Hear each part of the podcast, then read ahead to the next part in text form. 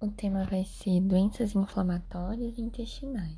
Então, doenças inflamatórias intestinais consiste num termo que vai englobar tanto a doença de Crohn quanto a retocolite ulcerativa. Essas duas doenças elas são distintas, mas elas têm como características em comum o fato de serem doenças crônicas com padrão recidivante e acometem principalmente adultos jovens de ambos os sexos. Mas existem diferenças da fisiopatologia e tratamento dessas duas doenças, na retocolite ulcerativa e na doença de Crohn, que a gente vai falando aos poucos.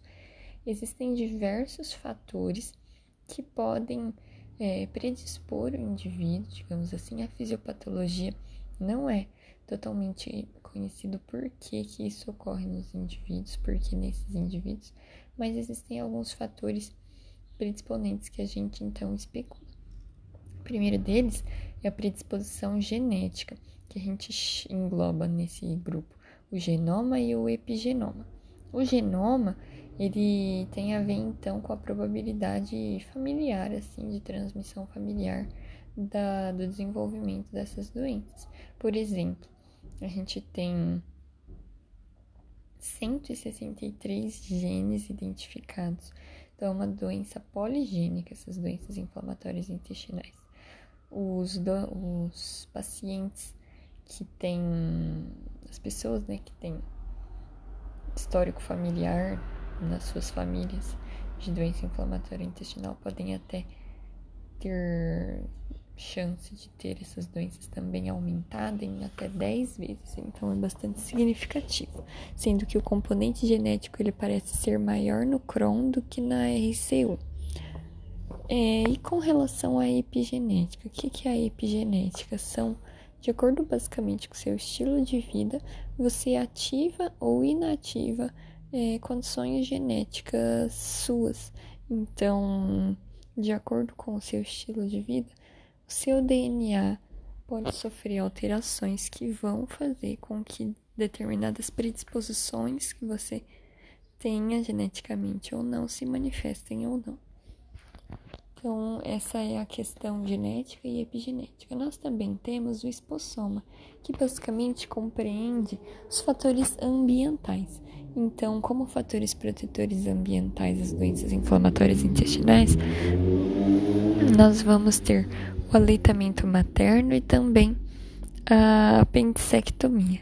Já, já por outro lado, existem fatores desencadeantes que poderiam ser estresse psíquico e anticoncepcional oral também, além de uma dieta rica em gorduras e tabagismo também. Faz parte do espossoma a questão do microbioma. O microbioma, ele diz respeito a diversidade de microbiota intestinal dos indivíduos, sendo que, e ainda não se sabe por que, os indivíduos portadores de doença inflamatória intestinal, eles têm uma diversidade da microbiota menor do que os indivíduos saudáveis. Nós também temos o, im, o imunoma. O imunoma diz respeito à imunidade do hospedeiro. Então, basicamente, o que acontece nessas doenças inflamatórias intestinais são ativações equívocas do sistema imune contra ele próprio, são autoimunidades. Então, eu tenho células T que vão proliferar de maneira exacerbada nesses indivíduos com doença de Crohn e retrocolite ulcerativa, vão expressar citocinas. No caso da doença de Crohn, ele vai remeter a um padrão de resposta TH1, que é predominantemente celular. Já na retocolite ulcerativa, eu vou ter ativação da resposta TH2, que é do tipo humoral. Então, apesar de semelhantes as doenças, elas têm é, fisiopatogenias distintas. Então, lembrar o Crohn é TH1 e a retocolite ulcerativa vai ativar o TH2. Um outro mecanismo envolvido na fisiopatologia das doenças inflamatórias intestinais consiste no estresse do retículo endoplasmático, em que eu vou ter uma situação de acúmulo de proteínas anormais dentro das células que vai provocar a apoptose dessas células. As que células? As células é, intestinais, células de Panea, células caliciformes. Então, essas células começam a se descamar do epitélio normal dos intestinos e aí isso vai provocar uma inflamação bem considerada, né? contribuindo, portanto, para a etiopatogenia. Sinais e sintomas dessas doenças são variáveis, dependendo da extensão de acometimento e também fatores individuais pouco compreendidos. Nós temos em até 70% dos casos ao diagnóstico a presença de diarreia. Ela pode ou não estar associada a muco e sangue. Também existe em, até 80% dos pacientes uma dor abdominal do tipo cólica, que em geral não apresenta alívio é, após a eliminação de flatos e fezes. E em até 60% dos pacientes, a gente nota um emagrecimento, uma perda ponderal importante. Existem outros sinais e sintomas sistêmicos que podem envolver febre, anorexia e mal-estar também.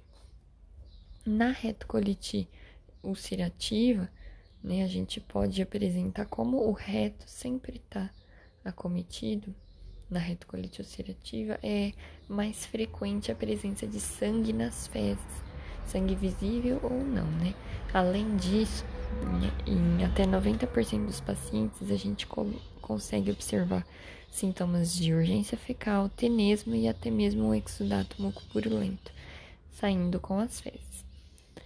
Essas doenças são caracterizadas, e isso especialmente na doença de Crohn, até 20% dos pacientes com doença de Crohn, eles vão apresentar as chamadas manifestações extraintestinais, que podem ser imunomediadas ou não imunomediadas. As manifestações imunomediadas incluem arteropatias e lesões cutâneas, e as não imunomediadas vão estar associadas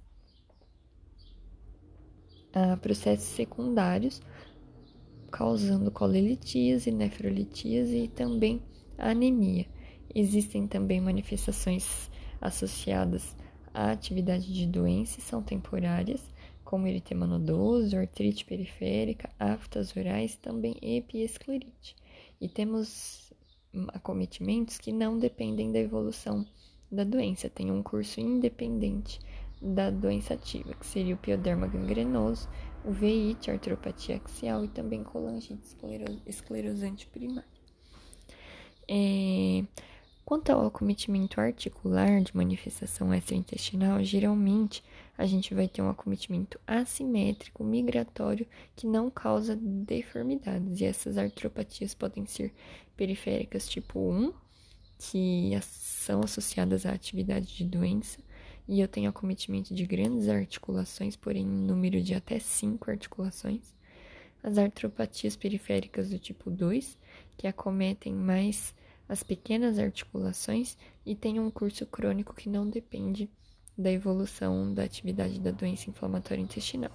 E nós também temos artropatia axial, como a sacroileite espondilite anquilosante, que também não tem relação direta com a atividade de doença.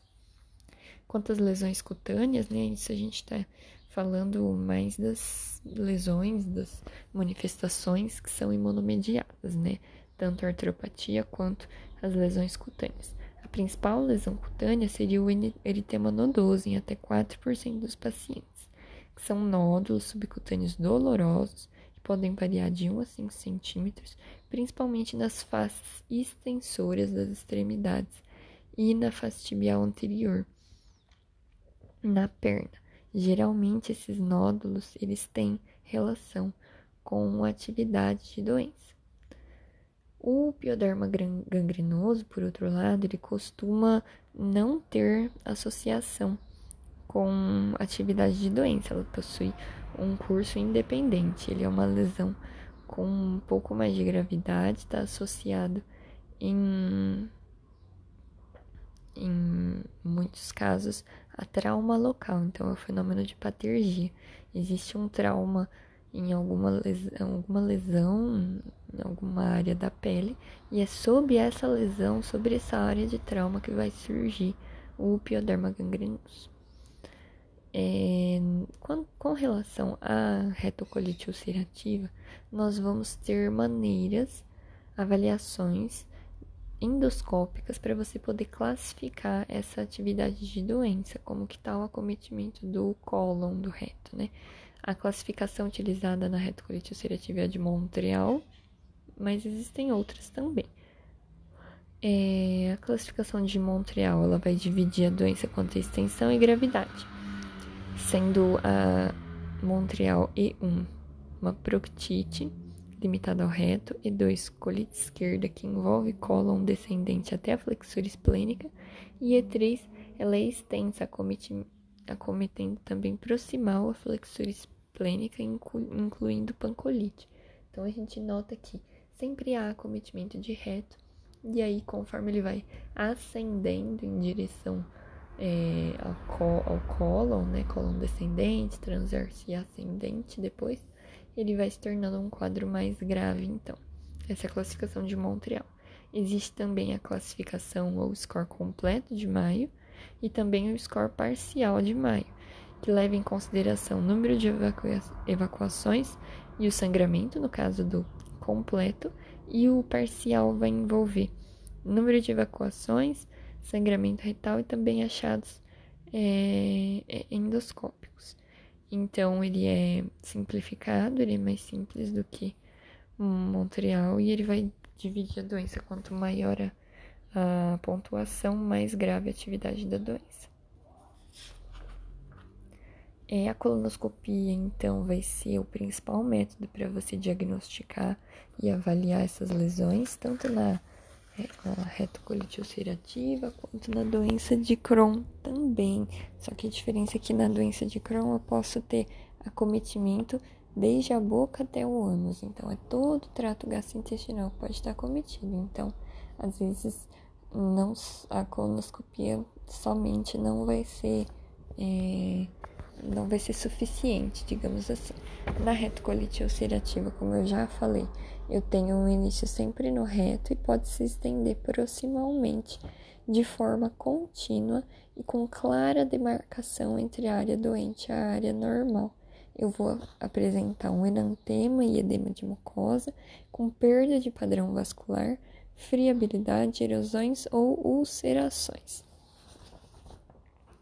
É, assim como na retocolite ulcerativa, o Crohn, eu vou diagnosticar um diagnóstico difícil, baseado nos achados endoscópicos, histológicos e de imagem. A colonoscopia é o principal exame, mas como eu falei, existe um acometimento, pode existir um acometimento global do trato gastrointestinal. Então, existem outras maneiras de investigação complementar no intestino delgado, como uma enterotomografia, enteroressonância, cápsula endoscópica e enteroscopia assistida por balão. Com relação à doença de Crohn, eu vou ter 80% dos casos uma presença de lesões descontínuas, úlceras profundas com tendência a não acometer o reto. É, até 30% dos casos vai ter acometimento de ilho e 20% do colo. O, os exames laboratoriais podem demonstrar anemia de doença crônica por deficiência de ferro. As provas de atividade inflamatória podem estar exacerbadas.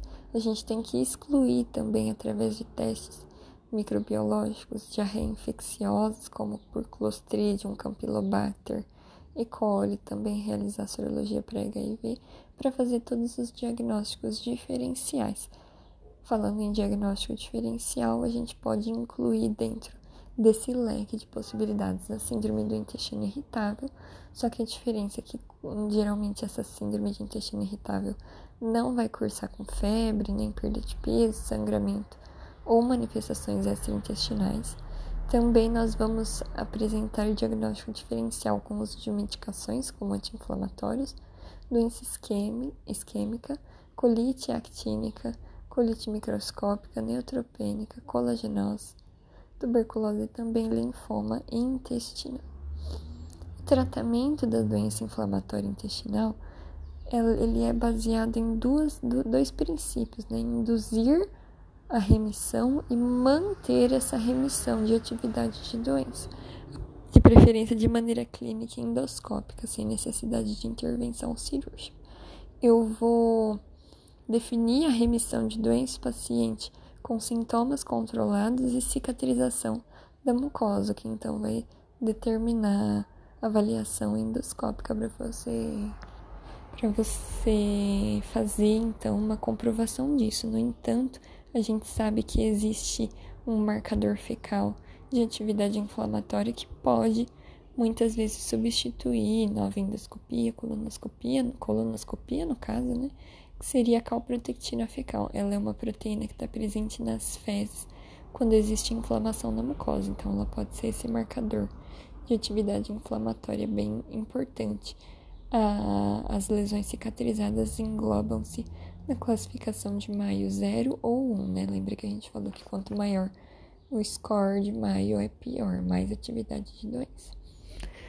Então, o tratamento envolve esses dois, essas duas vertentes, igual a gente falou, e para fazer isso e isso que a gente propõe então são várias opções terapêuticas. A primeira, né, de indução à remissão, significa você pegar o paciente em surto de atividade de doença e promover então a abolição dessa sintomatologia.